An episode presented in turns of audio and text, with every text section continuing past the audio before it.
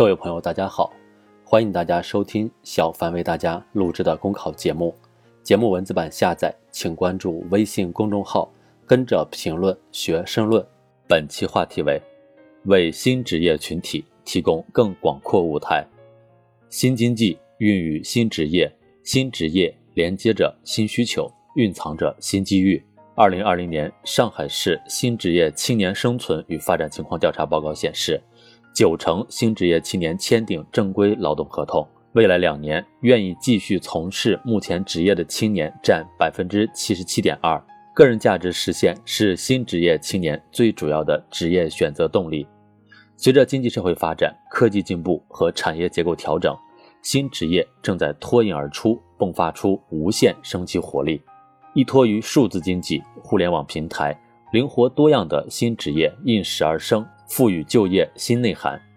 二零二零年全国两会期间，习近平总书记指出，疫情突如其来，新就业形态也是突如其来。对此，我们要顺势而为，让其顺其自然，脱颖而出。目前，新职业呈现出百花齐放、春满园的景象。从供给看，高质量发展带来的转型升级，让新兴产业活跃起来，成为新的经济增长点。也为新职业打开无限可能。从需求看，旅游体验师、无人机驾驶员、网约配送员、健康管理师等新职业，与人民群众对美好生活的需要密切相关。富有时代感的新职业，连接着经济发展的新趋势与群众生活的新需求，拥有广阔前景和巨大空间。新职业是发展变革中的职业类型，不可避免存在成长的烦恼。相关调查显示，不少年轻从业者在积极从事相关工作的同时，也存在一些疑虑，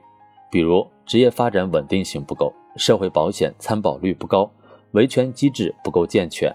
职业前景缺少长远规划、教育培训有所欠缺等等。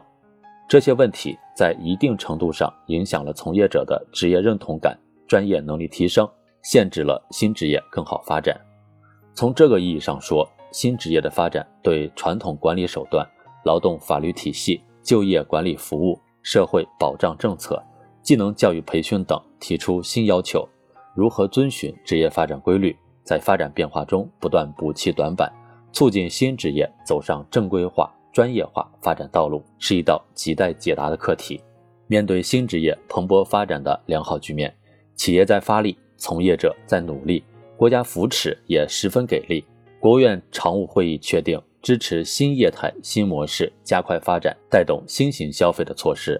要求促进新业态新模式从业人员参加社会保险，强化灵活就业劳动保障。国办印发关于支持多渠道灵活就业的意见，从推动新职业发布和应用、开展针对性培训、优化人力资源服务、维护劳动保障权益、加大对困难灵活就业人员的帮扶力度等方面。明确加强对灵活就业保障支持，多部门联合下发关于支持新业态新模式健康发展、激活消费市场、带动扩大就业的意见，提出强化灵活就业劳动保障权益，探索适应跨平台多雇主间灵活就业的权益保障、社会保障等政策，持续增强对新职业的规范引导、政策帮扶，理清思路、理顺机制。才能切实解决从业者的后顾之忧，为新职业群体提供更广阔的发展舞台。面向“十四五”，加快构建以国内大循环为主体、国内国际双循环相互促进的新发展格局，将会催生越来越多新职业，为人们带来更多人生出彩的机会。在这个过程中，新职业背后的新业态、新动能，会进一步打开经济社会发展的新空间。特别是随着深挖内需潜力，推进产业基础高级化、产业链现代化，一个又一个新职业将实现从无到有的生长，从有到好的蝶变，为奋斗者标注美好生活的方向，为中国经济行稳致远提供源源不断的动力。本节目所选文章均来自人民网、求是网、学习强国。申论复习，请关注微信公众号，跟着评论学申论。